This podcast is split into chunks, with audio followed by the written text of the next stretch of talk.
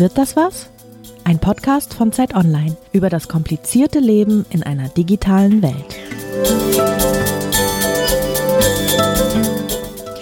Hallo und herzlich willkommen zu einer neuen Folge von Wird das was, dem Digital-Podcast von Zeit Online. Mein Name ist Lisa Hegemann, ich bin Digitalredakteurin bei Zeit Online. Und mein Name ist Dirk Peitz, ich bin Kulturredakteur bei Zeit Online wird das was? Dieser Frage gehen wir in diesem Podcast ja immer nach und schauen uns an, was eigentlich neue Technologien schon können oder können sollen. Das haben wir schon mit der künstlichen Intelligenz gemacht und mit der Blockchain. Und heute versuchen wir es herauszufinden und zu ergründen bei der Gesichtserkennung. Darüber liest man vor allem im Zusammenhang mit China und dass dort insbesondere in Großstädten schon im öffentlichen Raum nicht nur wahnsinnig viele Videokameras hängen, sondern die längst auch Gesichter erkennen können und zwar maschinell. Das ist das Entscheidende bei der Technologie. Es gab auch in Deutschland einen größeren Versuch am Bahnhof Südkreuz in Berlin im Jahr 2017, entsprechend mit drei verschiedenen Systemen Gesichter zu erkennen, allerdings wussten die Menschen vorher, dass sie nicht nur gefilmt werden, sondern man auch versucht, ihre Gesichter zu erkennen. Und nun fragen wir uns, droht uns da etwas und was im Zweifel? Und was ist eigentlich mit dem Recht auf Anonymität, das man irgendwann mal zu glauben hatte, wenn man sich im öffentlichen Raum bewegt? Darüber sprechen wir heute mit Nils Zurawski. Hallo, Herr Zurawski. Hallo, Frau Hegemann. Nils Zurawski arbeitet am Institut für Kriminologische Sozialforschung an der Universität in Hamburg und forscht unter anderem zur Überwachung. Er hat Soziologie, Ethnologie und Geografie in Münster studiert und dort auch promoviert. Und in seiner Habilitation hat er sich schon mit der Wahrnehmung von Raum und den Vorstellungen dessen, was Videoüberwachung im Raum anrichten kann, befasst. Seitdem hat er auch zum Leben in Überwachungsstaaten geforscht, äh, dazu, wie wir uns gegen Überwachungssysteme in demokratischen Staaten wehren können und auch darüber, wie sich Anonymität verändert. Wird das was? Der Digital-Podcast von Zeit Online wird unterstützt von Porsche als Initialpartner dieser Serie. Digitalisierung ist eines der meistdiskutierten Themen unserer Zeit und revolutioniert die Gesellschaft in unzähligen Bereichen. Auch bei Porsche entwickelt man digitale Dienste, die innerhalb und außerhalb des Sportwagens eine Rolle spielen.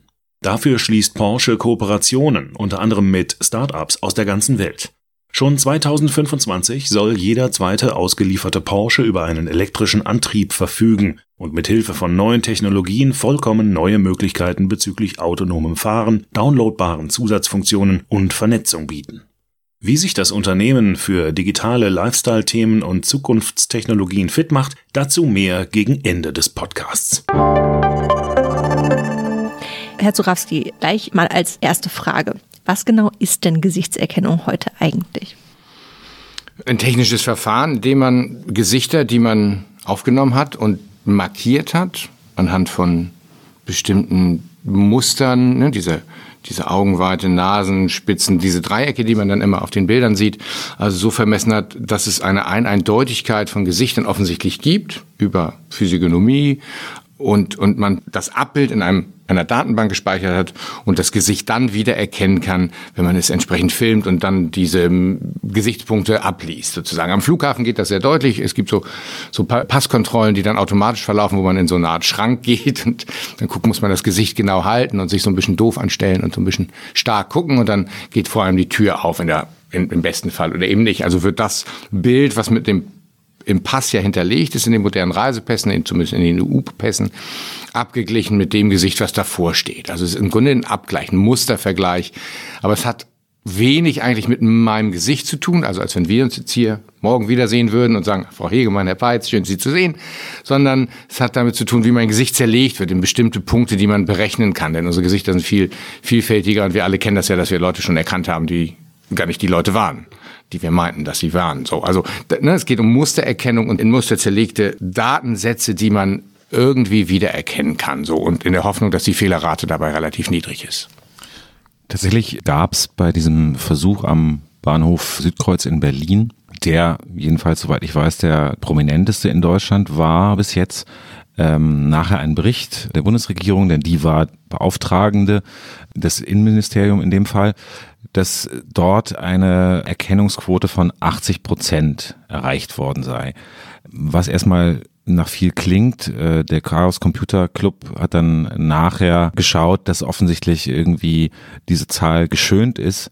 Aber letztendlich, wenn man sich überlegt, 80 Prozent heißt aber, jede fünfte Person wurde nicht erkannt oder wurde einer falschen anderen Person das Bild zugeordnet. Wie gut sind 80 Prozent und ist Deutschland dann offenbar doch etwas hinten dran, was diese Technologie angeht? Also wenn man schönen muss und dann 80 Prozent als Schönung nimmt, ist das ja auch eher peinlich, oder? Ähm, man könnte ja, ist vielleicht ein schiefes Beispiel, aber wenn in 80 Prozent aller Fällen ihre Bremsen im Auto funktionieren, ist das verdammt gefährlich, Auto zu fahren, also an Ampeln zu halten oder eben nicht. 80 Prozent ist, ja, äh, kommt natürlich darauf an, was man damit machen möchte. So, beim Lottospielen ist 80 Prozent wahrscheinlich irre gut. Äh, bei der Gesichtserkennung, wenn man Leute durchlassen möchte oder Terrorverdächtige möchte, finden möchte oder Menschen sozusagen erkennen möchte, die man dann anschließend, wo eine rote Lampe angeht, sagt, ah, der ist es, den halte ich an, dem führe ich in ein anderes Verfahren ein, was ich eine gewahrsame Personenerkennung und Identifizierung äh, durch die Polizei. Und das ist, und jeder fünfte ist dann irgendwie falsch oder wird A nicht erkannt oder falsch erkannt, dann ist das viel. Dann gibt es jede Menge Menschen, bei denen Alarm ausgelöst wird, wo er nicht auslösen müsste. So, und dann ist das arbeitsaufwendig, für die Menschen lästig und eigentlich ist das kein System, auf das man sich wirklich verlassen sollte, je nachdem, welche Art von Sicherheit davon abhängt. Also, ne, ob man jeden fünften Terroristen erkennt oder jede fünfte Bombe nicht erkennt, die irgendwie am Flughafen durchgeschmuggelt wird, in, in auch diesen Filmsaves oder so, dann ist das eine, eine beängstigend niedrige Rate. Ähm, also eigentlich ist meine Versuche sind ja auch dazu da, Dinge rauszufinden, ob sie gehen oder nicht gehen. Und dieser Versuch hat gezeigt, dass es eher besser ist, dass man das nicht im Regelbetrieb macht. Wie übrigens elf Jahre vorher in Mainz schon mal ein Versuch vom BKA. Ähm, da mussten die Leute eine Rolltreppe hochfahren und dann am besten aber hochgucken und in die Kamera stark gucken damit, damit sie erkannt werden. Und das tut natürlich kein Mensch. Also wir wissen alle, wie wir uns im öffentlichen Raum bewegen. Sicherlich nicht ähm, sehr starr. Trotzdem werden ja Gesichtserkennungssysteme schon besser. Also es gab vor einiger Zeit eine Recherche der New York Times. Die Recherche an sich war so ein bisschen schwierig. Also sie hatten ein System gefüttert mit Bildern und äh, hatten dann eine Person tatsächlich auch erkannt. Man weiß aber nicht, wie viele Bilder und wie viele Personen dann auch nicht erkannt wurden. Also, aber eine Person wurde erkannt und was ich daran beeindruckend fand, war, diese Person wurde von oben aus einem schrägen Winkel erkannt. Und ich glaube, aber sie hat auch noch irgendwie so eine halbe Kappe auf. Also es war auf jeden Fall so, dass früher, genau wie Sie gesagt haben, wenn man gerade vor einem System steht und dann nicht lächelt, keine Grimassen schneidet, dann erkennt es einen. Da sind die Systeme, glaube ich, mittlerweile sehr gut. Aber was mich überrascht hat, war eben, dass auch bei dieses System es auch, obwohl es von der Seite kam, das erkannt hat. Also wird Gesichtserkennung besser oder wie gut ist sie eigentlich? Ja, sie wird immer besser, wie alle digitalen Technologien enorme Fortsprünge machen und die Rechenleistung einfach enorm ist und ist unheimlich viel Gehirnschmalz offensichtlich da reingesteckt wird, bestimmte Dinge wie Gesichtserkennung, wie Mustererkennung, wie Zusammenfügen, also nur die Hälfte sehen, aber alles irgendwie zusammenbauen super gut wird. Also auch Videowachung ist ja nicht mehr das graue Bild, was man so als, als Ikone hat, so ein grisselig, sondern das ist, das ist HD und nachts und mit Infrarot, das sieht aus wie, wie im Stadtpark am sonnigen Tag bei Tag. Also das, ne, also das ist, hat sich schon verändert und wird sich weiterhin verändern und verbessern vor allen Dingen. Das glaube ich sehr wohl, weil, was Sie da ansprechen, ich, ich glaube, dass es das gibt und ich glaube auch, dass man entsprechend, wenn man entsprechende Rechenpower und Hardware Equipment reinsteckt, dass man sehr gute Ergebnisse erzielt. Die Frage ist, will man das bezahlen? Zu welchem Zweck tut man das? Wo macht man das? Und äh, lohnt sich das für die Leute? Ist es also einmal ein technischer Gimmick, den man vorführt und sagt, guck mal, was wir können? So, wie das Forscher gern tun oder vielleicht auch Behörden oder, oder, oder Sicherheitsbehörden insbesondere. Oder will ich das wirklich anwenden? Also habe ich einen Grund, das zu tun?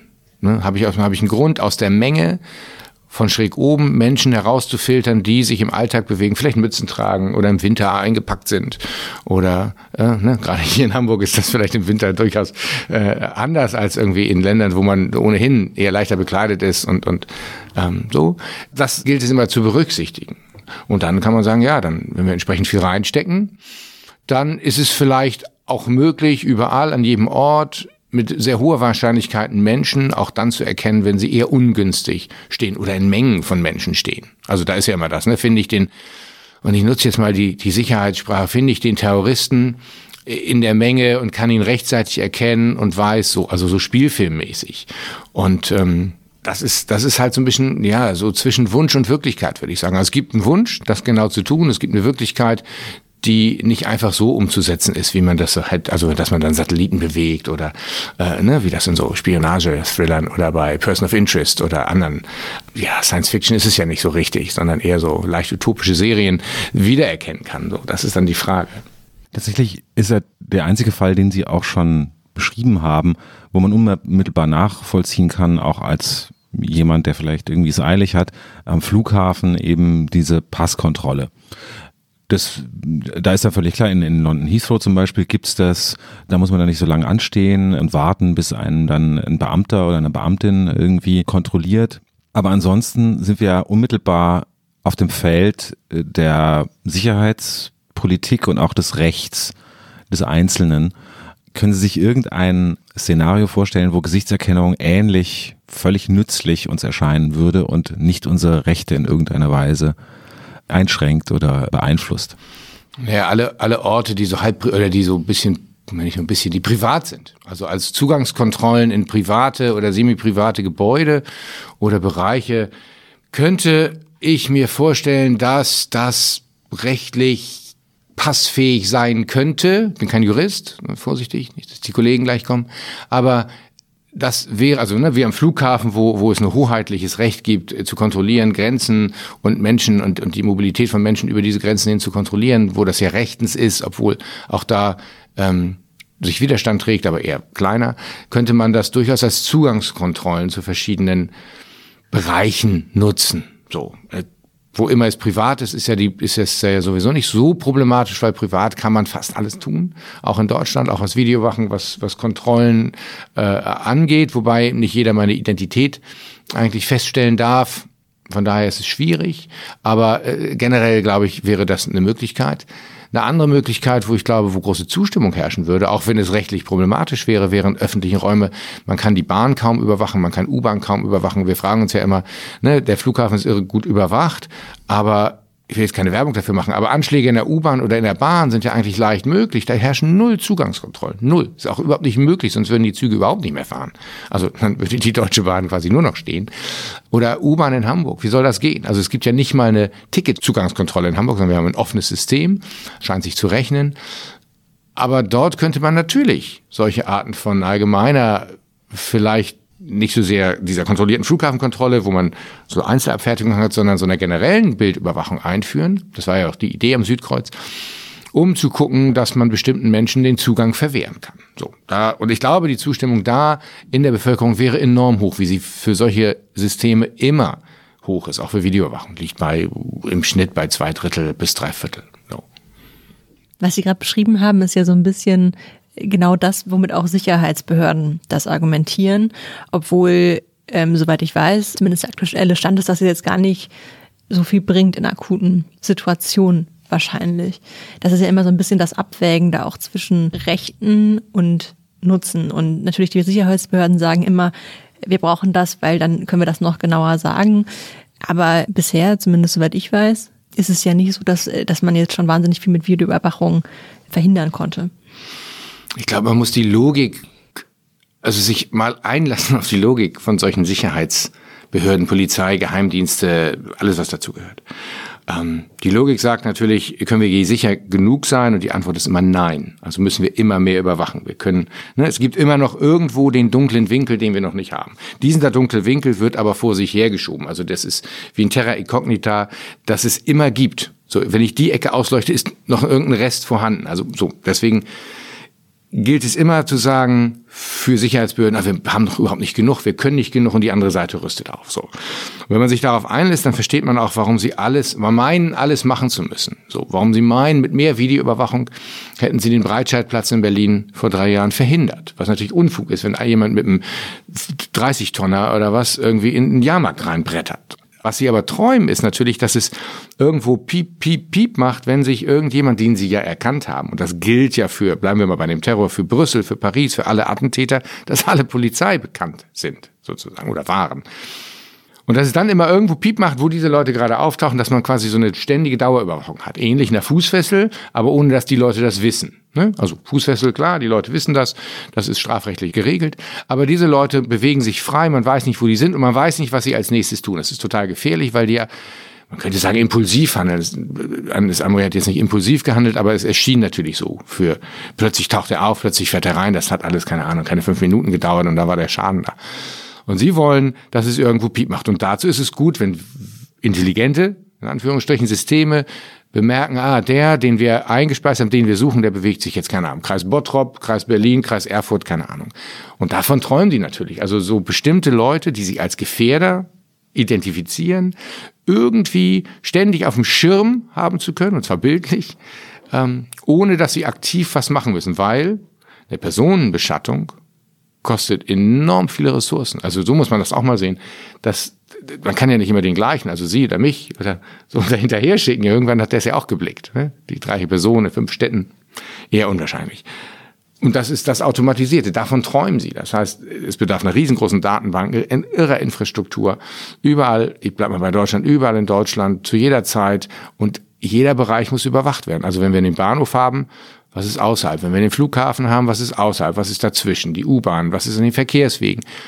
Verkehr kann man ganz gut überwachen, da geht es über Kennzeichenerkennung. Das ist total einfach, weil es ja ist Zahlen und die Nummernschilder sind ja entsprechend auch designt, dass man das ziemlich gut machen kann. Deswegen hat die Null da auch so ein, so ein Cut drin und so. Ähm, aber wir wissen ja noch nicht, wer da drin sitzt. Also das ist der Traum. Und deswegen, wenn man das verstanden hat, dann weiß man auch, warum sie alle so dahinterher sind, weil es eine Effizienz ist, eine dauerhafte Überwachung und weil sie das Gefühl haben, damit nicht mehr nur zweiter Mann zu sein und zweiter Gewinner, sondern dass sie vor die Tat kommen. Das ist der Glaube, ob das so, ob ich bezweifle, dass das tatsächlich A zu machen ist und B, ob das in einer Gesellschaft, wie wir sie haben wollen, ich behaupte jetzt erstmal, dass die meisten Menschen in Deutschland das wollen, was wir hier haben, ob das damit vereinbar ist. Da sind wir ja genau bei der Logik, die, glaube ich, am, am plastischsten bei den Edward Snowden-Enthüllungen der NSA zutage kam äh, vor Jahren, nämlich der Frage, wenn man die Nadel im Heuhaufen suchen will, braucht man den Heuhaufen. Das heißt, wir alle stellen den Heuhaufen dar. Das heißt, man scannt dann eben nicht nur oder man verfolgt nicht nur den einen möglichen Gefährder, den man als solchen identifiziert hat, sondern uns alle anderen auch. Und bestenfalls ist dann, also jedenfalls aus Sicht der Sicherheitsbehörden, äh, die Einstellung der Leute, naja, ich habe mir ja nichts zu Schulden kommen lassen, also kann ich auch gefilmt werden. So kann man durchs Leben gehen, ja. Also das ist, das, das ist gar kein Problem. Und ich glaube, viele Menschen tun das auch. Viele Menschen würden diesen Satz so nicht unterschreiben, obwohl sie, glaube ich, so handeln würden. So, das ist, das ist so. Und dieses Bild ist natürlich sehr schön, der Heuhaufen. Wenn ich im Heuhaufen versuche, muss ich wenigstens wissen, was ich suche. Also wir können das ja mit meiner Landschaft vergleichen. Wenn ich in die Landschaft gucke, irgendwo in den Bergen oder irgendwas, erkenne ich ja nur was, wenn ich weiß, was da unten überhaupt ist. Also wenn ich einen Baum von einer Kuh unterscheiden kann. So. Also das heißt, wir Menschen können das natürlich, weil wir das gelernt haben und wir, das ist ja auch ein Training, irgendwie Landschaften oder, oder zu erkennen, weil wir wissen, das ist ein Haus, das ist eine Ampel, das ist eine Kreuzung, das ist ein Auto, Kuh, Baum, was auch immer. Wenn man das aber nicht weiß, was da ist, dann ist das erstmal, ja, dann sieht man erstmal nichts oder ganz viel oder kann überhaupt nicht unterscheiden, wo oben und unten ist. Das heißt, man muss auch sagen, was ich eigentlich suche, wie die Nadel aussehen soll. Ist sie blau, ist sie gelb, ist sie, keine Ahnung. So, und dann hat man ganz viele Daten, wie das ja Snowden gezeigt hat, äh, was die NSA so alles sammelt, eigentlich alles. So, der NSA fällt es natürlich leicht, weil sie da auch unter anderem da ansetzt, wo wir uns alle bewegen in unserem Alltag, in unserem digitalen Alltag, ob das bei Facebook beim Einkaufen, äh, so wie wir unseren, unser Leben 2019 oder auch seit zehn Jahren schon organisieren. Das ist zu einem Großteil digital. So, Punkt. Wir verabreden uns über Handys, wir haben Chatgruppen, wir, sind, schreiben E-Mails, bewegen uns auf Webseiten, wir bestellen irgendwas oder wir gucken nach und kaufen es dann im Shop, was auch immer. Wir hinterlassen überall digitale Spuren. Das ist einfach das, was wir tun. Das kann man gut oder schlecht finden oder kulturpessimistisch sein. Ich glaube einfach, das ist einfach die Welt, in der wir leben. Punkt. So. Aber wenn man da natürlich ansetzt, dann tut die NSA eigentlich was ganz Schlaues und sagt, naja, ich mache ja nicht mehr, als das, Mensch, das Leben der Menschen zu beobachten. Und weil wir alle da mitmachen, ist das so einfach. So. Ich will gar nicht sagen, das ist gut oder schlecht, aber das ist sozusagen die, diese Nähe, weil das ja eigentlich nur auch wieder nur Einsen und Nullen sind, macht es so einfach zu überwachen. Also unser Konsum, kann man sagen, äh, knüpft da so an, unsere Alltagssachen. Und daran lernt unter Umständen die NSA oder deren Systeme, was sie eigentlich suchen. Also wie sieht jemand aus, der was tut? Was tut er? Wie kann ich das eine vom anderen unterscheiden? Das ist der erste wichtige Schritt, finde ich. Dann ist auch in diesem Sinne die Gesichtserkennung beziehungsweise das, das Videobild, das identifiziert wurde, das ist Person A. Äh, nichts anderes als ein weiterer Datenpunkt und in einer riesigen Sammlung von Daten, die dann letztendlich wohin führt? Einerseits zu einem riesigen Datenwust, der, für den man Rechner braucht, um das überhaupt noch zu ver verstehen. Dann führt es dazu, also zwei, einmal kann man dieses Bild des Heuhaufens nochmal nutzen und sagen, naja, Sie suchen zwar eine Nadel, aber vielleicht produzieren Sie auch Nadeln. Also, ne, so, vielleicht, vielleicht ist es nicht dieses alte, ne, die Nadel im Heuhaufen, sondern wir produzieren äh, äh, Haufen voller Nadeln. Also, weil was getan wird, ist ein, Dat ein Datenpunkt produzieren oder wir sagen, äh, Person A sieht so aus mit diesen Eigenschaften, aber Dateneigenschaften und die suchen wir. So, das heißt aber, diese Dateneigenschaften wird ja irgendwo festgelegt. Das ist ja was anderes als es, wenn Sie im persönlichen Umgang sagen, Person A ist so und so, ist äh, dann, ne, wenn Sie Ihre Freunde oder irgendjemanden charakterisieren, dann sagen Sie, Person A ist freundlich, höflich, ist ein Miesepeter, hat morgen schlechte Laune, trinkt gern Kaffee. Das sind natürlich, aber bei Kaffee könnte man fast einen Datenpunkt ausmachen. Aber aus den ne, Gewohnheit und Kaufen und Starbucks und vielleicht sowas. Aber bei allen anderen Sachen sind das ja Dinge, die ganz anders funktionieren. So, also eine Identität einer Person ist, ist mehr als nur hat lockige Haare und trägt eine Brille oder hat so weiße Hemden, sondern das ist, ist eine Verhandlungssache zwischen, zwischen wer bin ich, wer sind die anderen, wie sehen mich die anderen. So.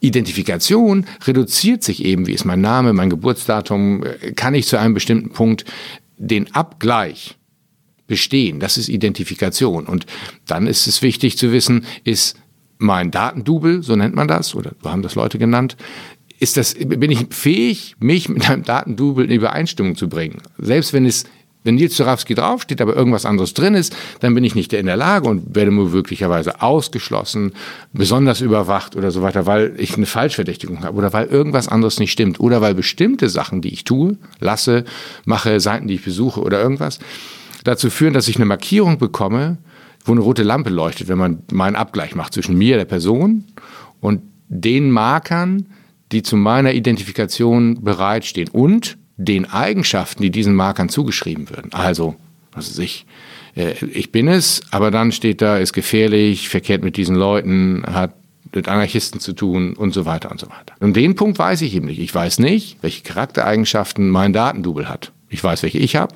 oder meine das. Meine Freunde, meine Familie meint das zu wissen und weiß das und geht mit mir entsprechend um.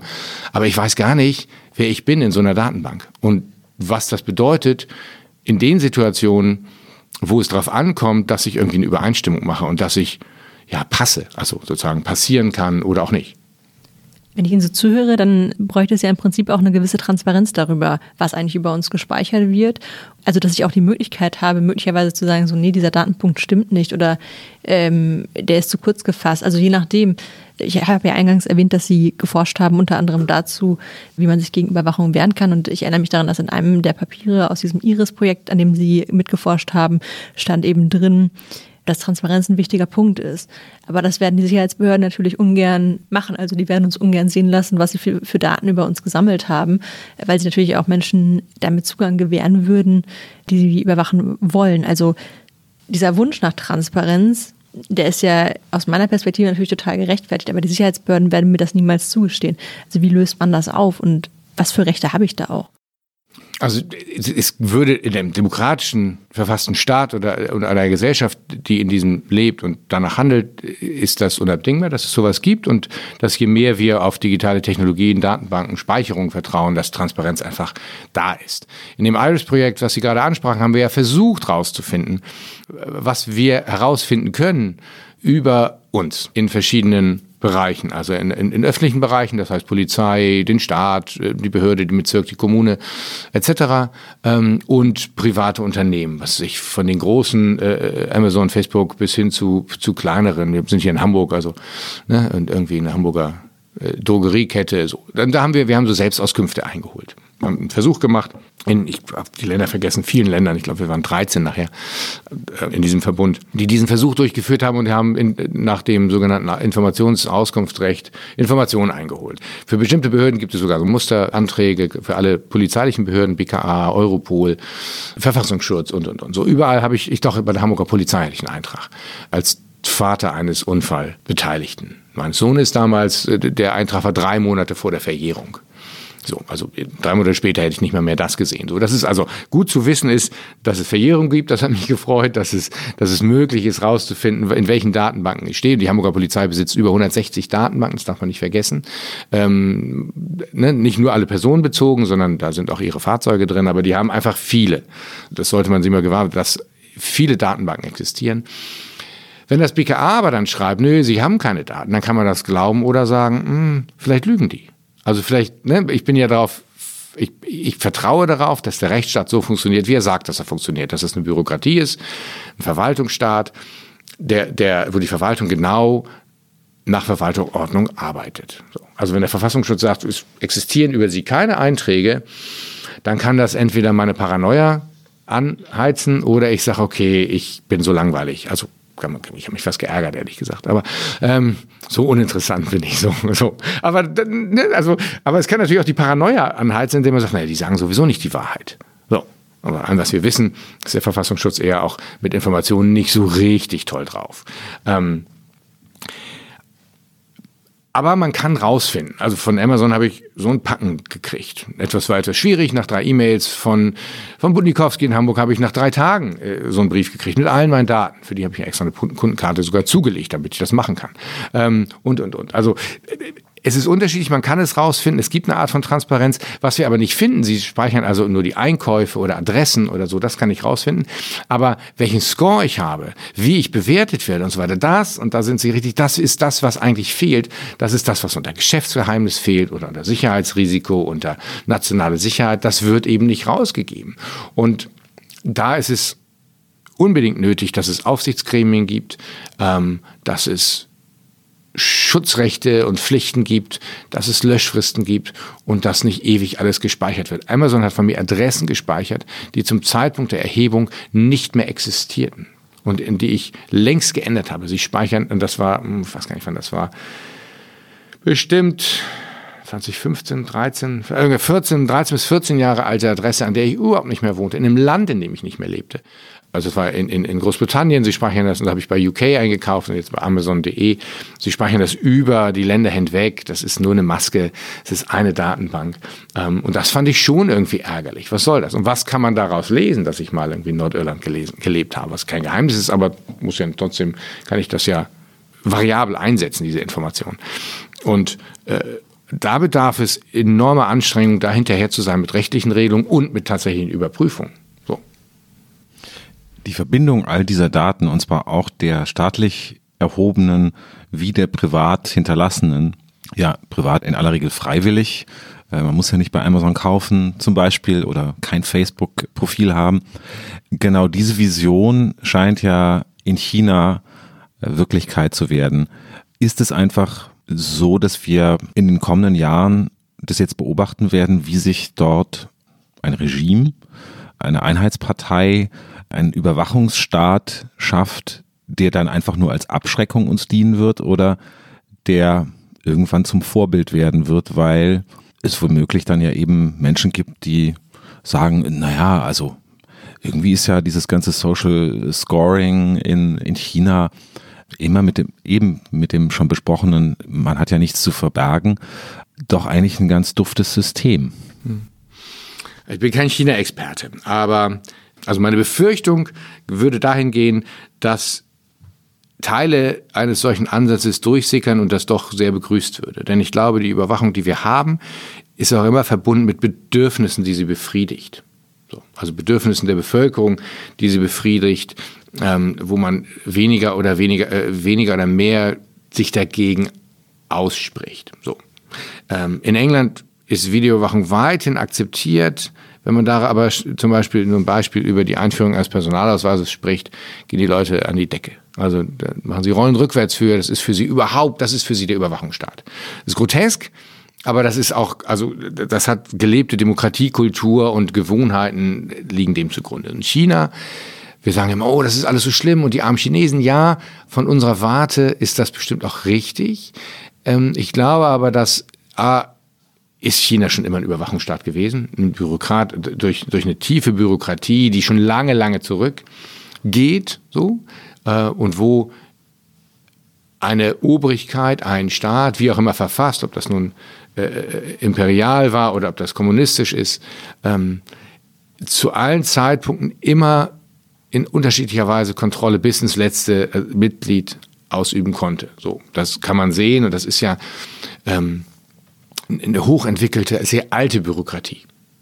Und die nutzen das aus und die setzen oder machen das mit Hilfe der Technik einfach nur modern. So, die nutzen die Mittel der Zeit, so wie sie die Mittel der Zeit vor 100 Jahren genutzt haben. Und da war das aufwendiger und bürokratischer. Aber es gibt einen gemeinsamen Glauben und es gibt einen gemeinsamen Gedankenwelt sozusagen, das umzusetzen. Und auch bei den Chinesen, glaube ich, bei den Bürgern gibt es sicherlich auch Gegenwehr, aber auch ein Bedürfnis zu sehen, das, was da gemacht wird, ist gut. Harmonie ist, glaube ich, ist, soweit ich das überblicke, ein Aspekt, der wichtig ist, also Harmonie in der Gesellschaft, Menschen außen vor zu machen oder sie wieder zurückzuholen, indem man sie brandmarkt, indem man sie an Pranger stellt oder jetzt an die digitale Leinwand sozusagen hochlädt. So, und dieses Bedürfnis oder Teile dieser Bedürfnisse sind vielleicht auch in unserer Gesellschaft, einer liberalen, sehr individualistisch orientierten, ähm, mit, mit so einem Freiheitsethos, aber auch so, so ne, meine, meine Individualität, der Datenschutz bezieht sich ja explizit auf dieses ganz individuelle Recht und kennt kaum Kollektiv, Kollektivrechte äh, an. Dass es aber da auch Bedürfnisse geht, sozusagen meine individuellen Rechte zu schützen und dass es immer eine Abwägung ist. Äh, ist das Allgemeinwohl, ist das Individualität, aber es auch Bedürfnisse geben könnte, in der solche Maßnahmen durchaus Akzeptanz finden und Anklang finden. So, ich, das wäre meine, und das ist, ich glaube, das ist eine relativ realistische äh, äh, Zukunftsangst, wenn man das so möchte, oder Bedenken. Ich würde sagen, dass ähm, man vorsichtig sein sollte, auch wenn es nicht so erscheint, als wenn das so schwerwiegend wäre. So sind eben so kleine Sachen, die sich dann so verselbstständigen und dass man bestimmte Dinge nicht nur daraufhin prüfen sollte, ob sie machbar sind oder ob es gut oder schlecht ist oder wie man damit umgeht, also künstliche Intelligenz oder so, sondern auch, ob man überhaupt damit umgehen möchte. So, braucht man das? Wollen wir das? Ist das nicht? Welche möglichen Einfallstore könnte das bieten? Und nicht, nicht zu sagen, nee, wir machen das, aber wir machen rechtliche Regeln davor und dann darf man das nicht und wir machen ein ethisch gutes Umgehen mit diesen Technologien. Das ist ja alles Unfug, weil das lässt sich ja immer brechen. Ne? Jeder Datenschutzskandal ist ja, ist ja die Geschichte eines Missbrauchs. So, da hat jemand Regeln nicht eingehalten, aber mit einer Technik, die es alles möglich macht. Deswegen könnte man auch mal daran gehen zu sagen, brauchen wir das eigentlich? Was sind die Konsequenzen und was sind die wären die Konsequenzen, wenn es in falsche Hände gerät? So. Von daher ist China, wir sollten das genau betrachten und gucken, ob wir das brauchen, ob welche Bedürfnisse es befriedigt und welche Bedürfnisse wir haben und ob man die nicht auch anders befriedigen könnte. Ist dann eigentlich die Gesichtserkennung beziehungsweise das Videobild von einem selbst letztendlich eher eine symbolische Sache, wenn man nämlich zum Beispiel eben an diesem Bahnhof in Berlin unterwegs ist, wo Gesichtserkennung ausprobiert wurde vor zwei Jahren, da habe ich gleichzeitig mein Handy in der Tasche und das verrät die ganze Zeit meine Position ebenso, wie es das Videobild tut. Nur, dass man sich, mich eben nicht dabei sieht, sondern mich nur auslesen kann. Ist also die Angst vor der Gesichtserkennung ähm, eher eine symbolische oder gibt es tatsächlich einen Wert darüber hinaus, der auch objektiv feststellbar ist? Ich bin bei einer Tat zum Beispiel filmbar, aber das wäre ich ja auch, wenn ich nicht erkannt werde, unmittelbar als Dirk Peitz bewegt sich gerade die Rolltreppe hoch auf Gleis 4. Hm.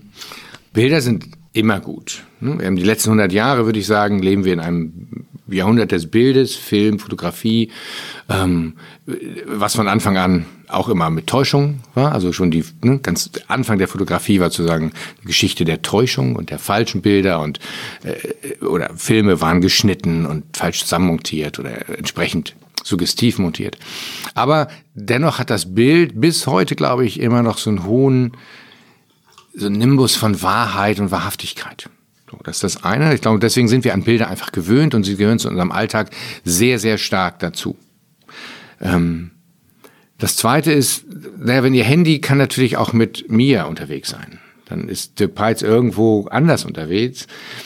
Aber ihr Gesicht wird, so, also, und, und es passiert irgendwas und aber sie waren in Berlin und ich war in Ahnung, Süddeutschland und habe ihr Handy dabei, weil wir entweder jemanden täuschen wollten oder weil wir so, dann wird und es wird ja heute oder es wird immer suggeriert, oh, ich habe die Handydaten, dann habe ich auch die Person. Das ist ja wahrscheinlich auch immer richtig, aber es ist so einfach zu täuschen, dass ich mein Handy irgendwo hinschicke oder so. In Filmen sieht man dann, fliegt so ein Handy auf den Laster und der fährt irgendwo anders hin und dann. So, so, das sind die Ideen, mit denen dann so gespielt wird. Also es ist eine Täuschung möglich. Wenn man aber ihr Gesicht und ihr Handysignal hat, dann, oder so auch nur annähernd ihr Gesicht und ihr Handysignal sagt, ah, der war da und wie sieht der aus, das könnte er sein, dann ist das ja noch mal mehr. Also ist so eine Art Triangulation, die da stattfindet. Ähm, die nochmal das Signal, das unsichere Signal mit einem halbwegs sicheren identifizierbaren Punkt, nämlich ihrer Person, äh, festmacht. Und das äh, erhöht ja nochmal die Erkennbarkeiten, denn so äh, funktionelle Abfragen und so sind ja technisch total einfach. So, es dauert zwar immer ein bisschen, aber wir wissen das von aus, aus Sachsen hat die Polizei das ständig gemacht bei irgendwelchen Demonstrationen, um Leute rauszufinden und wer dabei war und wer in der Nähe war und äh, oder wen sie meinten, wer in der Nähe war. Und ich glaube, was das Problem oft ist, dass man ja, wie vorhin, man hat einen erkennbaren also nicht nur weiß ich nicht, mit welchen Kategorien ich belegt bin, sondern es herrscht auch der Glaube vor, wenn ich eine Person gefunden habe, dann weiß ich auch, ob sie es war. Also ich habe eine Handydaten von jemandem, der war am Tatort, dann weiß ich auch gleich, was der gemacht hat. Dann weiß ich etwas über den Tathergang. So wird, ne, also das ist, man muss das ja auch mal immer ganz gut sehen, wie, wie das popularisiert wird in, in Film oder in Erzählung, dann herrscht immer die Vorstellung vor, ah, ich habe die Handydaten und dann gibt's so eine Latte, dann habe ich den kompletten Herlauf. Aber eigentlich heißt es ja nur, mein Handy war irgendwo. So. Und da helfen natürlich Bilder, so wahrhaftig oder unwahrhaftig sie sind, nochmal einen draufzulegen und sagen, nee, guck mal, der war doch da. Und wenn man nur das Gesicht sieht, weiß man noch nicht, über den Tatablauf oder was da passiert ist oder was jemand gemacht hat im nächsten Schritt, als er aus, der, aus dem Kamerabild trat.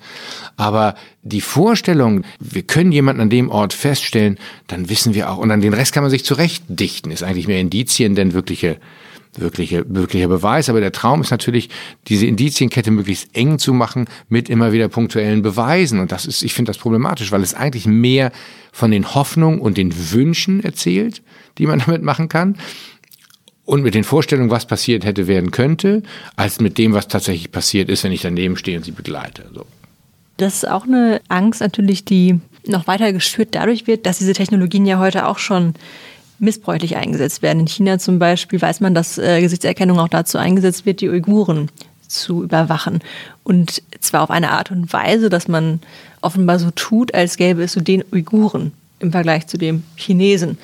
Was ja Quatsch ist. Also wir wissen ja mittlerweile, dass Physiognomie nichts über unseren Charakter aussagt. Da gibt es immer mal wieder Wissenschaftler, die versuchen irgendwie Muster zu erkennen, zum Beispiel bei Kriminellen oder bei Menschen, die in irgendeiner Form äh, irgendwelche möglichen Gemeinsamkeiten haben. Aber eigentlich ist das Quatsch. Wir wissen auch seit Jahrzehnten, dass es Quatsch ist. Und trotzdem besteht jetzt so ein bisschen die Gefahr, dass Gesichtserkennung wieder genau diese Muster wieder zu erkennen versucht.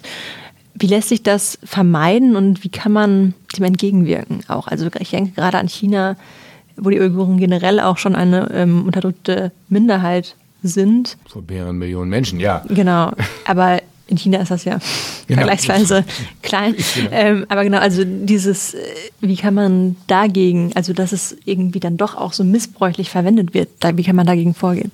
Eigentlich zeigt das ja nur, dass die Ideen also ob das künstliche Intelligenz ist, ob das Predictive Policing ist, ob das Gesichtserkennung ist, die auch alle so, was auch alles ein bisschen zusammenhängt natürlich, immer auch gesellschaftliche Probleme widerspiegelt. Sie umschiffen so schön Rassismus und äh, Rassenideen, die dahinter stecken. Das könnte, man kann das ja weiterführen. Also Ne, es kommt ja darauf an, was ich programmiere und wenig wie, wie einspeichere oder welche Idealbilder oder irgendwas mache. Dass Menschen unterschiedlich aussehen, ist ein Fakt. So, dass Menschen unterschiedlicher Herkunft Ähnlichkeiten, also alle verschieden aussehen, aber Menschen gleicher Herkunft Ähnlichkeiten aufweisen. Wir sind hier alle weiß. So, das, das kann man ja relativ gut abgleichen. Ist auch jetzt erstmal nichts bemerkenswert. Das ist einfach so. Es hat evolutionsbiologische Hintergründe, warum Menschen dunkel oder hell oder Locken haben oder nicht oder bestimmt aussehen. So. Ähm, das ist sehr leicht veränderbar, nämlich über, Generation, über ein, zwei Generationen kann man das fast ungeschehen oder ungeschehen machen oder so verwischen, dass es nicht ganz klar ist, ähm, was gegen jede Rasse-Idee spricht. Aber man kann es natürlich nutzen, um zu sagen, meine bösen Menschen oder die, die ich raushaben will, sehen so und so aus. Und dann fallen alle die, die das großflächig tun, so rein. Und ein paar die es so ein bisschen tun auch und ein paar eben nicht. Ähm, vielleicht kann man das, vielleicht nimmt man das in Kauf. Aber was dahinter steht, ist ja die Idee, wenn jemand so aussieht, ist er so und so. So. Und das kann man eigentlich, die Technik kann das nicht von sich aus. Das, die Technik tut, was man, was man, was man da rein programmiert oder wie sie äh, Dinge erkennen soll und alle Ergebnisse, ob das rote Licht leuchtet oder nicht, oder das hängt ja davon ab, wie diese Kategorien klassifiziert werden, also welchen Werten sie verbunden werden. Und dass wir Menschen kategorisieren, also einteilen, das tun wir ständig, den ganzen Tag, von morgens bis abends. Äh, das hilft uns ein bisschen den Alltag in der Komplexität zu reduzieren. So. Oder auch äh, mit, in, in, im Alltag mit Menschen einfach umzugehen und zu wissen, was wir tun. So. Also wie wir aufeinander zugehen, äh, in welchem Bereich wir uns befinden, so das, das ist sehr menschlich. Also ne, oder auch auch so eine Art Vorsichtsmaßnahme, gut, schlecht, nee, ne, also situationsabhängig. Das ist erstmal nichts Schlimmes, dass wir dass wir Menschen, also andere Menschen kategorisieren. Schlimm wird's dann, wenn man wenn man das organisiert tut, wenn man ganze, wenn man pauschal Gruppen äh, äh einteilt, diesen so und so und deswegen nicht, also wenn es über das Individuelle hinausgeht, so. Und das kann man, kann man der Technik nicht anlasten, aber man kann natürlich, und Technik ist ja, da erscheint Technik immer so, ach naja, wir haben hier, was weiß ich, das ist einfach nur ein Werkzeug, das da ist und das benutze ich, aber ich glaube, es entwickelt sich auch im Zusammenspiel, was ich, also A, welche Hoffnung ich in Technik setze, wie ich die Technik anwende, wie sie dann wieder wahrgenommen wird, ähm, wie damit oder dagegen vorgegangen wird. Von daher, die Bildverarbeitung selbst sagt nicht, das ist gut oder schlecht, sondern die ja, äh, erkennt irgendwas und arbeitet dann die Werte ab, die damit verbunden sind. So. Und über diese Werte, über das menschliche Bedürfnisse, gesellschaftliche, gesellschaftliche Notwendigkeiten, über die gesellschaftlichen Vorurteile, Kategorisierungen, Problematiken, äh, inhärenten Rassismen oder so. Da muss man sich dann unterhalten, um zu gucken, ist das alles so richtig. Ne? Also deswegen sind Algorithmen auch nicht per se rassistisch, sondern sie machen sind ein Abbild dessen, wie die Gesellschaft eigentlich funktioniert und zeigen vielleicht deutlicher, was so im Alltag gar nicht zu sehen ist. Also ne, bei diesen vorausschauenden Polizeialgorithmen dachte man immer, ah, die diskriminieren in den USA Schwarze. Es hängt aber vor allen Dingen damit zu, obwohl diese Kategorie ja gar nicht drin ist. Das ist ja das Interessante. Also Schwarz-Weiß wird gar nicht abgefragt, sondern es wird Wohnbezirke abgefragt. Wenn aber die gesamte Bevölkerung segregiert wohnt und man fast mit hundertprozentiger Sicherheit sagen kann, wenn du da wohnst, bist du das oder das, ähm, was in Deutschland nicht ganz so funktioniert, aber in Amerika sehr wohl, dann ist es einfach ein Abbild der Gesellschaft. Und dann brauche ich gar nicht fragen, ob du schwarz oder weiß bist, ob du Afroamerikaner bist oder irgendwas anderes. Dann weiß ich das, weil du da wohnst. Ja, es ist wie so eine Lupe. Also die mhm. Algorithmen sind wie so eine Lupe auf die Gesellschaft, weil sie nur noch mal verstärkt und sehr punktiert das hervorheben, was ohnehin problematisch ist. Mhm. Und daher schwierig zu sagen. Also das, was dann gemacht wird, ist blanker Rassismus. So muss man das einfach mal nennen. Da wird eine Technik benutzt als Herrschaftsinstrument, ganze ja, Millionen, also ne, große Bevölkerungsteile, wenn auch Minderheit in China, irgendwie einzuhegen, zu beherrschen, sie von Chancen auszuschließen und ähm, sozial ungleich zu halten, muss man das ja nennen. Das geht in Deutschland genauso gut. Mhm. Eine Frage, die sich daran anschließt, auch ist, wird Technologie in dem Zusammenhang auch benutzt und äh, man mag jetzt die Intentionen von Sicherheitsbehörden äh, vielleicht auch nicht überinterpretieren wollen, aber tatsächlich ist es ja so, dass das subjektive Sicherheitsempfinden der Menschen offensichtlich nicht notwendigerweise mit den objektiven Kriminalitätsstatistiken, beziehungsweise insofern sie objektiv sind, da gibt es auch immer lange Diskussionen, weil die polizeiliche Kriminalitätsstatistik zum Beispiel nur abbilden kann, was angezeigt wurde. Und eben manche Taten werden angezeigt. Also ein Wohnungseinbruch wird in aller Regel angezeigt, aber eben eine Beziehungstat vielleicht äh, eben nicht. Aber ist dann eben Technologie dann auch nichts anderes als eine weitere Möglichkeit, ein Bedürfnis in der Bevölkerung zu stillen, nach dem irgendwie muss es doch sicherer werden können? Mhm. Bestimmt, also nicht jede Technologie, aber bestimmte Technologien bestimmt. Also Sicherheitsgurt im Auto ist sicher eine kluge Erfindung gewesen. Und trotz mehr Verkehr auf den Straßen haben wir irgendwie ein Bruchteil der Verkehrstoten als vor 40 Jahren, 50 Jahren. Die Straßen halb so voll waren, aber eben keine Sicherheitsgurte im Auto waren. Andere Technologien sind sicherlich auch dazu zu sagen, also gerade so un, so, so Videowachen oder dieses Ganze, was im, im, in diesem diffusen Bereich der öffentlichen Sicherheit ist und des persönlichen Sicherheitsgefühls, da kann man allein, weil Technologie und wir eine durchaus sehr fortschrittsorientierte, technologisch fixierte Gesellschaft auch sind, also dem hohen Wert beimessen, kann man sagen, naja, das macht mehr Sicherheit. Und ja, das funktioniert sehr gut. So. Die Frage ist allerdings, ob die Menschen sich tatsächlich unsicher fühlen, weil sie vor sich vor Kriminalität fühlen oder woher Unsicherheitsgefühle kommen. Die Polizei hat immer gern gesagt, ach hey, wir müssen für weniger Kriminalität sorgen und die Sicherheit der Menschen ist uns wichtig, also müssen wir das haben. Mit dem Runtergang des einen geht das andere auch runter. So. Inzwischen wissen sie, dass das nicht so ist. Und als die PKS runterging, die Kriminalstatistik, dann haben sie ja gesagt, ah, dann kam die Polizei zum ersten Mal im letzten Jahr, glaube ich, auf den Trichter zu sagen, naja, die ist auch gar nicht so echt oder so gut, wie das haben, ne? der Diskurs ging jahrelang immer anders, da war sie hoch und die ganzen Kritiker sagten, das stimmt alles gar nicht. Ähm, das war ja süß. Aber Menschen haben ja, und das ist ein Teil der Untersuchung, die auch in dieser Habilitation äh, nochmal wieder kam, die wir damals gemacht haben zur Videoüberwachung, dass wir herausgefunden haben, ist es eigentlich, wie, wie sind die Zusammenhänge von öffentlicher Sicherheit und dem Aufstellen von Kameras? Und es zeigt sich, dass dass die Ängste, die in der Öffentlichkeit bestehen, ganz an, also vielfältig sind und komplexer. Zum Beispiel, dass die, wir haben das genannt, emotionale Nähe zu einem Raum, also wie bewege ich mich irgendwo, Sicherheits Gefühle erhöht, beziehungsweise Ängste reduziert. Also wenn ich mich gut auskenne, habe ich keine Angst. So. Da kann mir immer noch was passieren, aber ich kann das viel besser einschätzen. Das ist auch so eine rationale Kosten-Nutzen-Abwägung. Aber auch ein wirkliches emotionales äh, äh, ein Faktor, der sagt, okay, ich kenne mich hier aus, das dämpft meine Ängste. So, während unser Befund damals, ob das immer noch so und überall so stimmt, weiß ich nicht, aber ich würde jetzt erstmal behaupten, Menschen, die Angst haben, sehen Kameras als Bestätigung dieser Ängste. Diese Kameras hängen ja da, weil hier was gefährlich ist, weil die hängen ja, würden ja nicht da hängen, wenn die nicht dafür da wären, Verbrechen zu verhindern, die hier stattfinden. So, also es sind eher so ein, so ein, so ein Amplifier für, für Verstärker, für, für die Ängste, die vorhanden sind. Und andere, für Menschen, die keine Angst haben, ist das eher, entweder merken sie es nicht oder finden das eher ärgerlich oder so schulterzuckend. Ist mir egal. So. Und, und aber auch persönliches Umgehen in der Welt. Bin ich arbeitslos? Äh, wie ist meine Gesundheit? Äh, was bedroht mich? Äh, keine Ahnung, bis hin zum Klimawandel vielleicht. Was Menschen Angst macht, führt natürlich auch dazu, dass sie allgemein vielleicht mit Angst anders umgehen. Also ist dieses, auch wenn man es feststellen kann, Kriminalität geht runter und die, das persönliche Sicherheitsgefühl oder die Minderung des Gefühls geht hoch, sozusagen das Unsicherheitsgefühl wird stärker hängt zwar nicht zusammen, aber es misst auch gar nicht das Gleiche. Also es einmal misst relativ konkret das, was angezeigt wird, und beim anderen misst es irgendwas. Also, aber nicht, nicht, ob ich Angst, ob ich Opfer von Kriminalität wäre. Das wäre nämlich die, die Frage. Habe ich Angst davor, Opfer von Kriminalität zu werden? Ja, habe ich. Hat jeder, glaube ich. Aber wie wahrscheinlich ist das, ist ja schon wieder eine andere Frage. Und was macht eigentlich mein Unsicherheitsgefühl aus? Und natürlich sind alte Menschen eher davon betroffen, wenn ich nichts sehe, mich unsicher bewege oder wackelig auf den Beinen bin, dann habe ich natürlich mehr Angst, in der U-Bahn zu gehen, weil allein die Rolltreppe für mich gefährlich sein könnte bin ich jung, bin ich ein Mann zwischen 16 und 25, habe ich sowieso von nichts Angst. Ne? Kriegen aber trotzdem am meisten aufs Maul.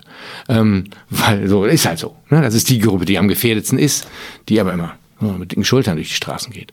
Also das ist total schlecht. Aber die Sicherheitsbehörden nutzen das natürlich in diesem Kurzschluss zu sagen, wir brauchen das. Sicherheitsgefühl ist uns total wichtig. So ein, so ein Bürgerkümmer-Ansatz. Und das findet immer viel Zuspruch. Weil jeder sagt, ja, ja, meine Sicherheit, das ist total wichtig. Und dann findet es immer Unterstützung könnte man sich da auch eine objektiv richtige Argumentation insofern vorstellen, als dass tatsächlich ja eben das, worüber wir in den letzten ungefähr 20 Jahren am meisten reden, wenn es um die Unsicherheit geht, um Terrorismus, der halt fast ausschließlich im öffentlichen Raum stattfindet. Dafür, das ist gleichsam das Wesen des Terrorismus ist, äh, ist ja auch sichtbar zu werden, Zerstörung so öffentlich zu produzieren, Mord dass die Bilder davon irgendwie auch Angst und Schrecken verbreiten. Also könnte man dann eben mit einem gewissen Recht sagen, wir müssen eben genau den öffentlichen Raum sicherer machen, koste es, was es wolle.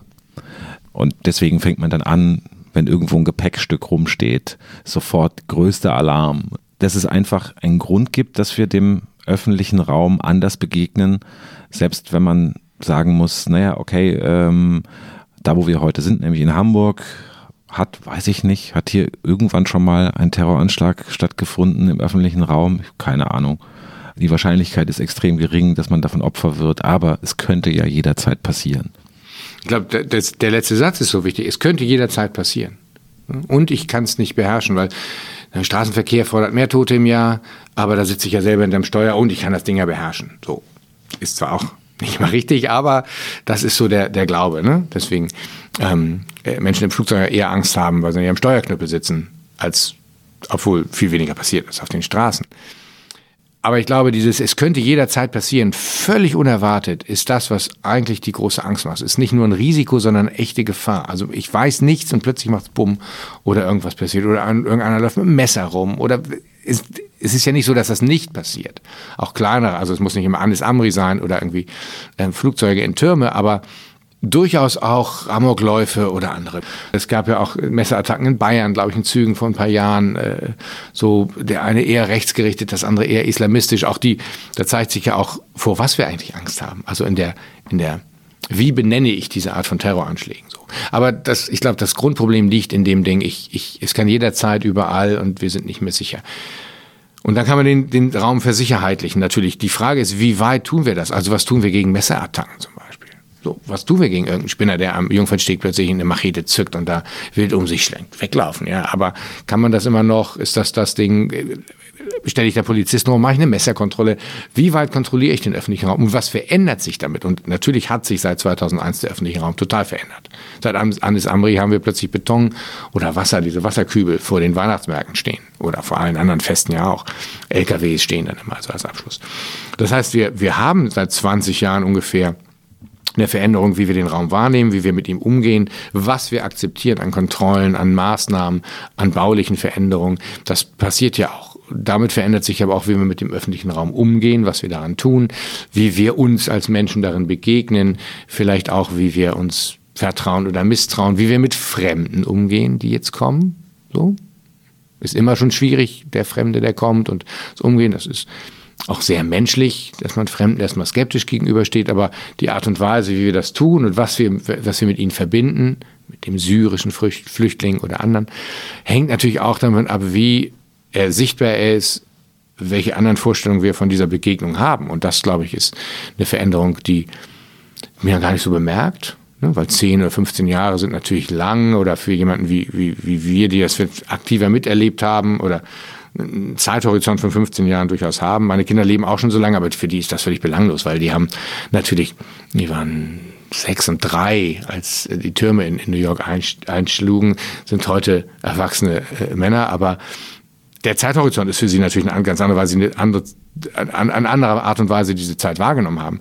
Das heißt also, äh, der Umgang für sie ist, oder die Belebung öffentlicher Räume ist, ist normaler ähm, oder als es für mich den Vergleich hat, wie es vorher und nachher war, so Veränderungen anders wahrnimmt. Außerdem ist das natürlich professionell total deformiert bei mir.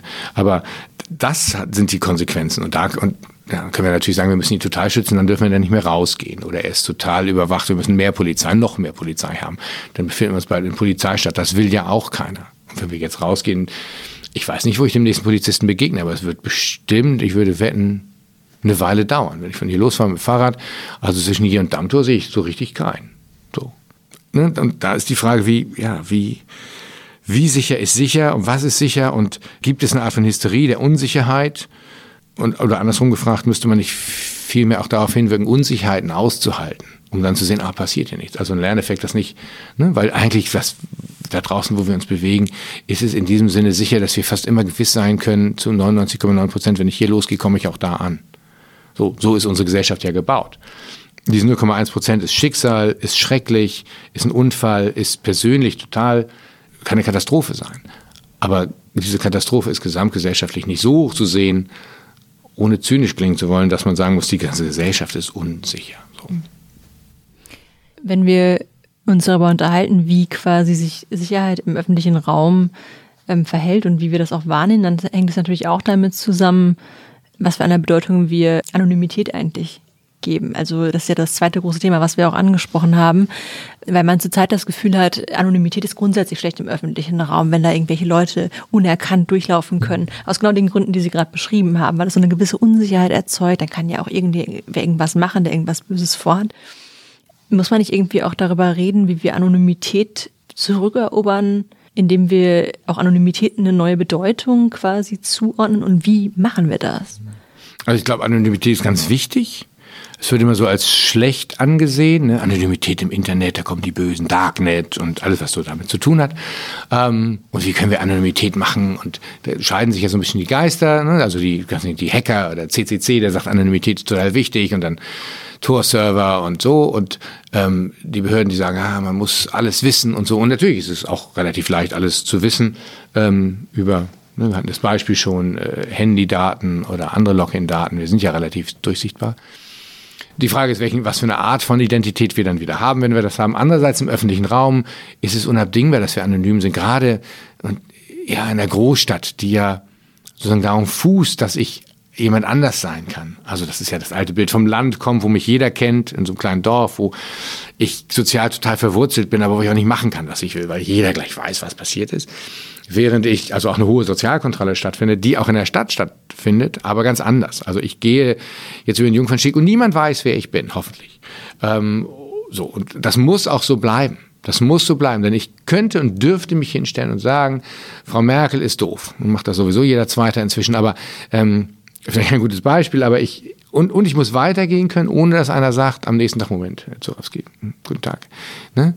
Klingelt bei mir in der Tür und stehen zwei Herren irgendwie in, in dunklen Anzügen und sagen, sie haben gestern, wir haben sie, ich sage, das gehört zu meiner freien Meinungs Meinungsäußerung. So, das muss, ne, also unsere Demokratie fußt darauf, dass wir, dass wir unsere Meinung sagen dürfen, allein als auch kollektiv auf Demonstrationen, ohne dass wir uns registrieren müssen dafür. So. Und dass ich in der Öffentlichkeit mit anderen Menschen Dinge tun darf, die erlaubt sind, aber eben vielleicht kritisch und die mir nicht negativ ausgelegt werden dürfen. Mhm. So. Das klappt natürlich nicht immer, weil irgendeiner läuft durch die Stadt, der mich kennt und hat das gesehen und so weiter. Dann ist, ne, ist es dann gespeichert oder er tratscht das weiter. Dann so, das kennen wir alle. Aber grundsätzlich gilt und das ist natürlich das Beispiel ich in der Stadt ist noch was anderes als ich auf einer Demonstration. Oder wir alle auf irgendeiner Demo. Wer ist dabei? Wogegen bin ich? Ähm, darf ich demonstrieren, wenn ich Angestellter der Stadt Hamburg bin, gegen irgendeine Maßnahme und darf ich am nächsten Tag einfach wieder auf meinem Arbeitsplatz erscheinen?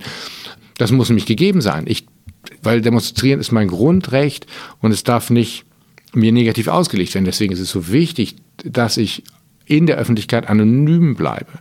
Und Videoüberwachung und Gesichtserkennung ähm, und das Abgleichen, wer wann sich wo auffällt, ist eben da völlig dagegen. Also es würde verhindern, dass wir das tun können.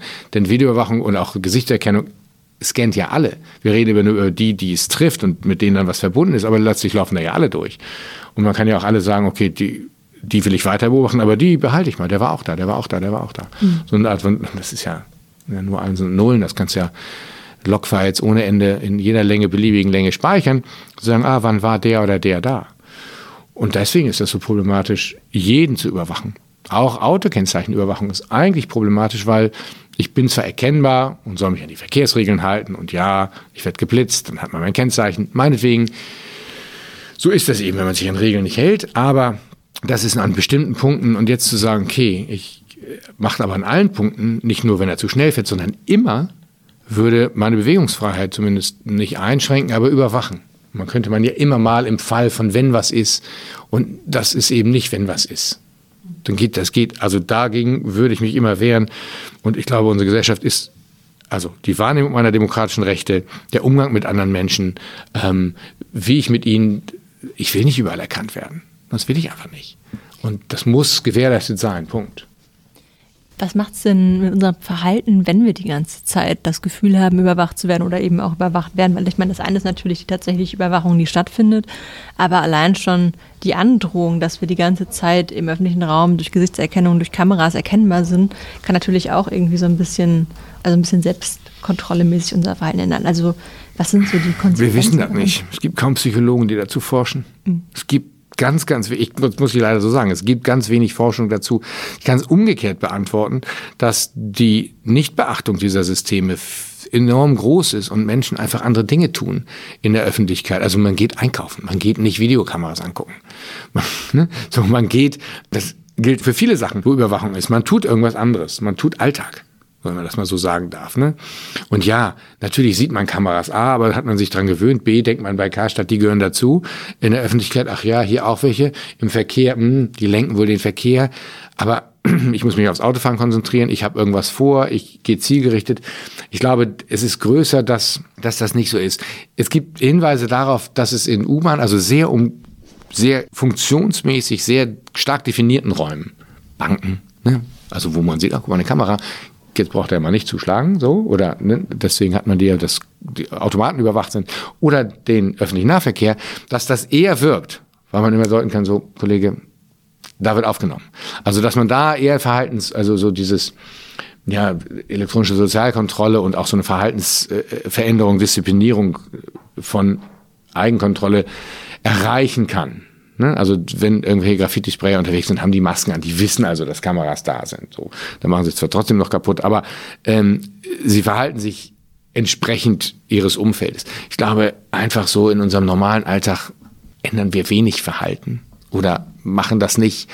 Was anders ist, glaube ich, auch dafür eher so vage. Es ist dieses Gefühl, immer mehr Überwachungstechnik mit den immer gleichen Begründungen, Terror, Sicherheit, Polizei, keine Ahnung, ähm, führt dazu, dass man diese Arten von Unsicherheitsfaktoren viel größer wahrnimmt, weil das ständig im Diskurs ist. Also eher nicht die Sichtbarkeit der Technik, das ist dann die Bestätigung, aber die Steuerung des Diskurses ständig darüber so eine Erwartungshaltung hat. Ja, überall, das ist ja so. Auch die ganze Diskussion über Datenschutz hat nicht dazu geführt unbedingt, dass die Menschen vorsichtiger geworden sind. Das sind, ich denke nur ein Bruchteil, sondern dass alle darüber wissen, das zeigt auch die Forschung, alle wissen, kennen sich mit Datenschutz aus, haben davon gehört, wissen das aber, sagen, naja, wenn ich das alles beachte, dann kann ich ja gar nichts mehr machen. Ne? Wenn ich das alles mache, dann muss ich mein Handy wegschmeißen, dann kann ich auf den Berg ziehen und die Stromleitung kappen. So.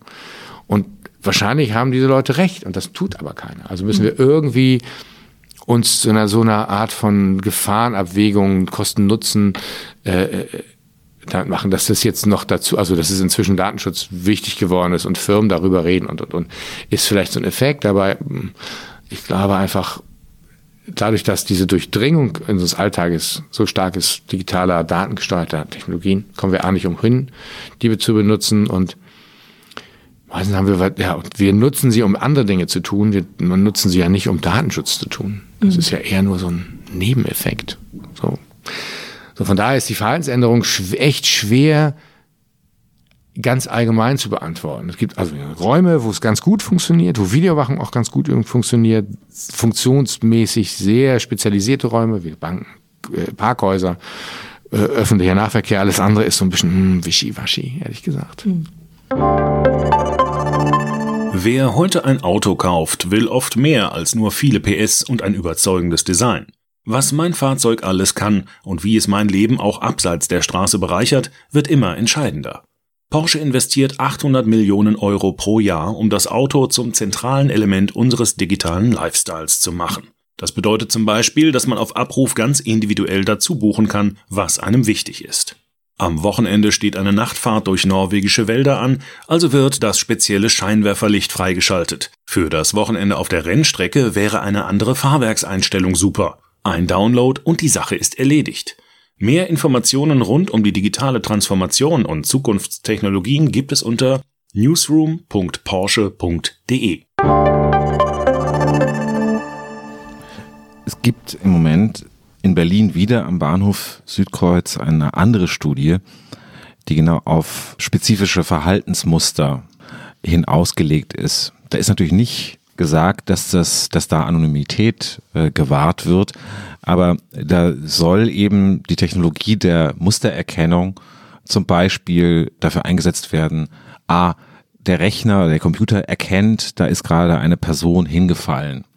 Jetzt kann ich eine äh, Streife oder ein Krankenwagen oder sowas könnte dann automatisch alarmiert werden. Ist das dann in dem Sinne, wie wir jetzt diskutiert haben, eine ethischere Verwendung der Technologie Oder ist es letztendlich dann doch wieder die Vorstellung, man könne quasi jede Gefahr aus dem öffentlichen Raum irgendwie verbannen? Wenn was passiert, dann reagieren wir wenigstens sofort. Ja, wenn ich jetzt Nein sage, dann bin ich irgendwie böse zu den Menschen und will ihnen nicht helfen. Aber das ist ja gar nicht der Fall. Ich glaube, es gibt durchaus sinnvolle, also eine ganze Reihe von sinnvollen äh, Dingen. Und es ist ja nicht alles schlecht, nur weil es digital ist oder nur weil es irgendwie etwas erkennt, was dann, was einige Menschen in Schwierigkeiten bringt und dem man dann helfen kann. Zum Beispiel jemand fällt hin. Ähm, zum Beispiel, eine gute Idee ist, an sehr überfüllten U-Bahnhöfen zu gucken, ob eine Person zu weit, also so eine Art Perimeter zu definieren am Bahnsteig und sagen, wenn da einer überschreitet, dann macht's Piep und die Bahn fährt nicht ein oder so, weil Menschen drohen, auf die Gleise zu fallen oder so. Super. So, also warum auch nicht? Ne? Also das sind ja eher Sicherheitstechnologien, auf die wir uns alle verständigen können. Die Frage ist natürlich, jemand fällt hin, warum fällt er hin? Also ne, jemand fällt hin, braucht er Hilfe oder jemand fällt, weil er es will, weil es eine Performance ist. Weil, es gibt so viele Gründe. Und ähm, beim Hinfallen ist es immer noch relativ einfach, bei, bei Umarmung oder, oder Rangeleien oder einer Schulklasse unterwegs. Ich glaube, Verhalten es kann so zweideutig sein, dass man sehr vorsichtig sein muss, was für Maßnahmen man dann einläutet. So. Aber generell ist da erstmal nichts gegen zu sagen und gegen solche Versuche auch nicht, außer dass die Benutzer des Südkreuzes irgendwie immer gebeutelt sind, weil alles an ihnen ausgetestet wird. Aber ähm, das, also es ist eine sehr ambivalente Geschichte. Ne? Was man damit tut, was man damit macht. Erstmal äh, ist es ja auch faszinierend zu sehen, was man, was man erkennen kann und was möglich ist. So. Aber ich glaube, die Pauschalisierung oder das, das Zurichten von, von menschlichem Verhalten in Kategorien, ist ja immer unvollkommen und das, das macht letztlich das Problem, ohne mich dagegen zu wehren. Es gibt ja auch dieses Hinfallen im, im Smart, also so, so intelligente Wohnungen, gerade für ältere Menschen, dass die dann hinfallen oder sich nicht melden und nicht mehr an den Alarmknopf kommen, dass dann eben der Alarmknopf losgeht und keine Ahnung, der, der, die Sanitäter kommen oder die, wer auch immer, so, so ein Sozialservice oder sowas. Das ist total toll. Natürlich, viele Menschen leben allein. Also es, es, es spricht ja auch Lebensumstände an, die wir haben. Ne? Also Menschen leben alleine und da ist nicht immer die ganze Familie drumherum den ganzen Tag oder so. Äh, Im öffentlichen Raum. Es gibt, ist schon länger her, in England gab es in Bezug zu Videowachen eine kleine Forschung oder auch so einen kleinen Befund, dass Menschen weniger helfen, äh, zur Hilfe eilen, weil sie glauben, naja, alles wird gefilmt und sie keine Fehler machen wollten, wenn sie selber einschreiten. Also dann eher nichts taten. Ob das verallgemeinerbar ist, weiß ich nicht, aber es könnte natürlich dazu führen, in dem Bewusstsein, dass alles eh überwacht ist. Jemand fällt hin und geht halt weiter, kommt ja eh gleich einer. Also, das ist so die Frage. Ne? Es würde natürlich so dieses Individualistische wieder, ich will nicht, oder auch Verantwortlichkeit, ich will nicht, will nicht helfen, weil nachher verklagt er mich weil ich es falsch gemacht habe oder, oder ich keinen Ärger haben oder so. Das müsste man dann eben austesten. So, generell würde ich ja hoffen, wenn jemand im Bahnhof hinfällt, dass fünf Leute neben ihm gleich um ihn rumkommen und sagen, kann ich dir helfen? Haben sich was getan? Sollen wir Hilfe holen? Was ist passiert? So, das wäre mein Wunsch äh, oder meine Vorstellung von, wenn ich am Ostkreuz, am Hauptbahnhof oder an irgendwo bin, dass wenn einer stolpert, ich da hingehe. So.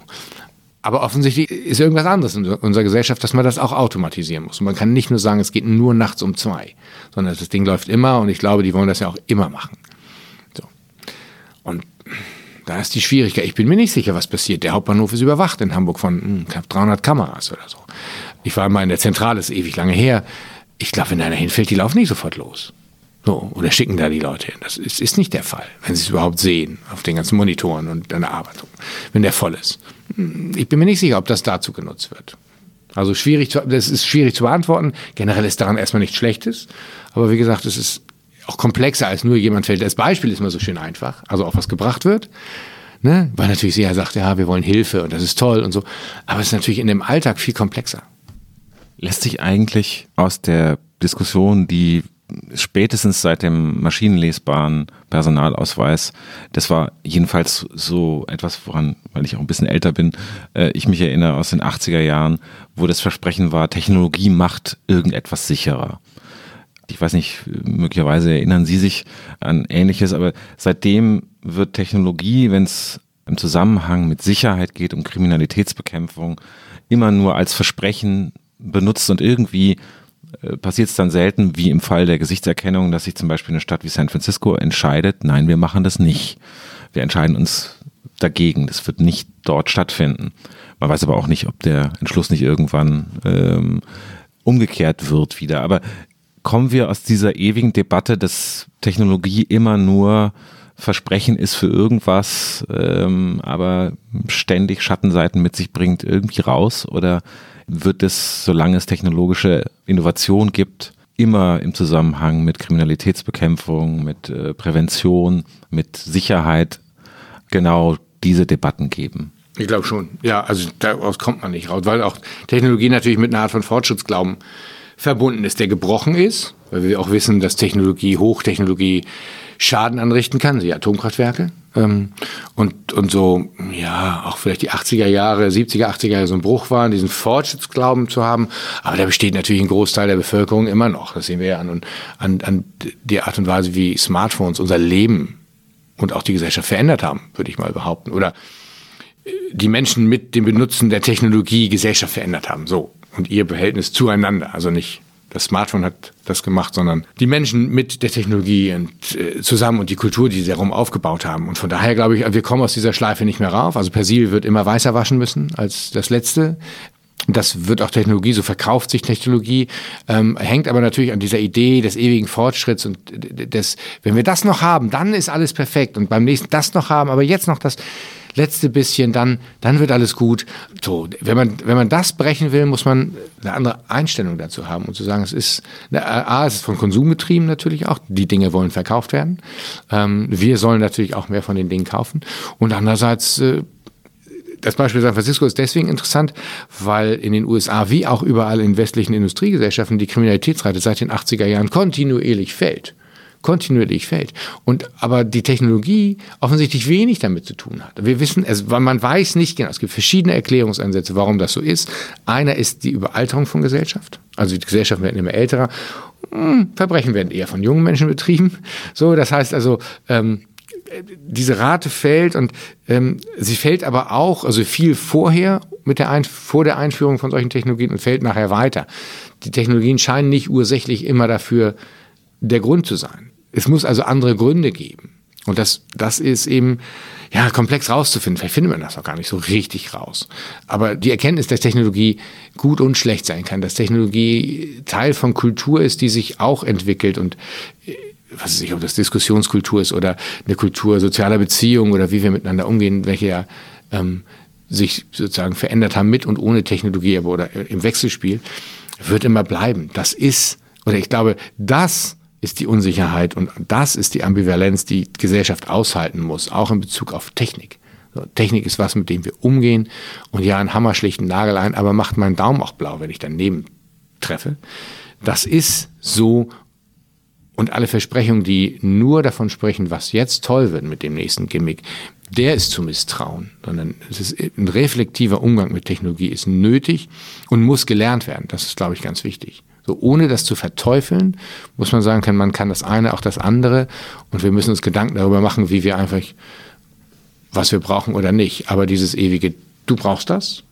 Und ohne das geht es überhaupt gar nicht weiter, ist, denke ich, ein schlechter Ansatz. Denn dann ist die Überraschung umso größer, wenn es dann doch nicht so richtig funktioniert. Das heißt ja auch, dass Menschen Technologie dann verwenden, um Menschen zu kontrollieren. Also dass wir quasi die Tools bauen, mit denen wir uns selbst kontrollieren, obwohl wir uns ja auch so ohne die Technologie natürlich ähm, an Gesetze halten könnten oder an bestimmte Regelungen im öffentlichen Raum. Ja, aber das wäre ja dann Verhältnis, wie vertraut der Staat uns oder nicht? Oder wie ist das Verhältnis zwischen Staat und seinen Bürgern? So. Und das finde ich, geht eher in so ein Misstrauen. Also, ne? Ja, es gibt, also bei, bei der Kennzeichnung von Polizei kann man zu sehen, die Polizei wehrt das immer mit ab. Das ist ein Vertra Misstrauensbeweis, wenn ihr, wenn wir, und es gilt eigentlich auch nur für Demonstrationspolizei, also die, die großen Einheiten, gar nicht für den täglichen, die sind alle gekennzeichnet. Und, und die sagt immer, ihr müsst uns vertrauen, wir sollen dem Staat vertrauen, aber immer einfach nur so. Und er misstraut aber dem Bürger ständig. So. Ne? Und, und diese immer mehr Überwachung, Überwachung und immer mehr Eingriffe Forderungen von immer mehr Eingriffen zeigen ja, dass irgendwie so ein Vertrauen auf dieser Ebene eigentlich eher mangelt. Es mangelt nicht an neuen Ideen für Technologie und es wird es auch nie tun. Ähm, die Frage ist, wie ist die soziale Beziehung oder wie ist das generelle Verhältnis bestimmter Institutionen, Staat, Gesellschaft, Zivilgesellschaft, Regelanhalten, Polizei, in dem das eingesetzt wird, um dann zu sagen, ja, das ist, ist okay oder wir brauchen das, weil, oder wir brauchen es gar nicht, weil das Vertrauen ist ja so gut, funktioniert vielleicht auch anders oder so. Mhm. Es gab ja immer schon irgendeine Art von Technologie die Bürger zu kontrollieren. Die Polizei selbst ist ja eine Art, man könnte sagen, ein Instrument, wenn nicht eine Art von Technologie, wenn man den Begriff weit auslegt, als der Herrschaftskontrolle seiner Bürger. So. Und das hat sich sehr verändert. Und sie selber wollen natürlich auch handlungsfähig bleiben, was ich verstehen kann. Aber es ist immer sehr plump in den Forderungen, so, was die Polizei führt. Und die brauchen immer alles und haben immer keine Lust hinterher zu rennen. Aber es ist das Problem der Polizei, dass sie hinterher rennt. Beim Terror sowieso, aber auch bei anderen Sachen. Ähm, dass sie da immer als Erster stehen, ist ein Wunschtraum. Es wäre aber, wenn wir dann nochmal nehmen, die PKS, die sowieso fällt und das länderübergreifend, dann muss es irgendwas anderes geben, worauf man vielleicht bauen oder vertrauen könnte. In diesem Sinne mehr Vertrauen, weniger überwachen? Unbedingt. Vielen Dank und wir hören uns äh, bei der nächsten Folge von Wird das was, dem Digital-Podcast von Zeit Online. Vielen Dank. Dankeschön. Kann das weg? Am Ende jeder Folge von Wird das was überlegen wir, ob auch was weg kann. In dem Fall hat unser Gast das, was wir entweder wegwerfen wollen oder behalten wollen, bestimmt, nämlich Türkameras, die einem die Tür öffnen oder eben das Verwehren, dass man eintreten darf. Findest du das gut? Hm, also keinen Schlüssel zu haben, finde ich gut. Finde ich sogar sehr gut. Schlüssel sind super nervig, man verliert sie ständig in irgendwelchen Taschen. Aber dann liegen wieder irgendwelche Muster von meinem Gesicht bei irgendeinem Unternehmen oder noch schlimmer bei irgendeinem Unternehmen, das irgendwo Speicherplatz in irgendeiner Cloud bei irgendeinem anderen Unternehmen gemietet hat. Das möglicherweise dann wieder irgendwelche, ich weiß nicht, das ist mir irgendwie, da sind meine Daten dann wieder zu weit weg von mir selbst. Also solange mir äh, versichert würde, dass es nur lokal gespeichert wird, so wie Apple einem ja auch allerhand äh, lokales Speichern verspricht auf dem Smartphone und wenn das Smartphone weg ist, dann ist es auch selber weg solange das gegeben wäre, fände ich es ja ganz gut, weil ich mir zum Beispiel keine Zahlen reinmerken kann. Und das ist ja die andere Alternative zum Schlüssel, nämlich einen Zahlencode einzugeben. Also ich liebe Zahlen. Ich kann mir Zahlen super merken. Ich nehme die Zahlen. Okay, das heißt, die Türkamera bei dir kann sie weg? Bei mir kann sie weg. Ich würde sie nehmen. In diesem Sinne wünschen wir Ihnen eine überwachungsfreie Zeit, so dass denn möglich ist, bis in zwei Wochen, wenn es eine neue Folge von Wird das was gibt. Und sollten Sie uns noch was schreiben wollen, Kritik, Anmerkungen, Anregungen, gerne an wird das was at zeit.de. Bis dann. Tschüss.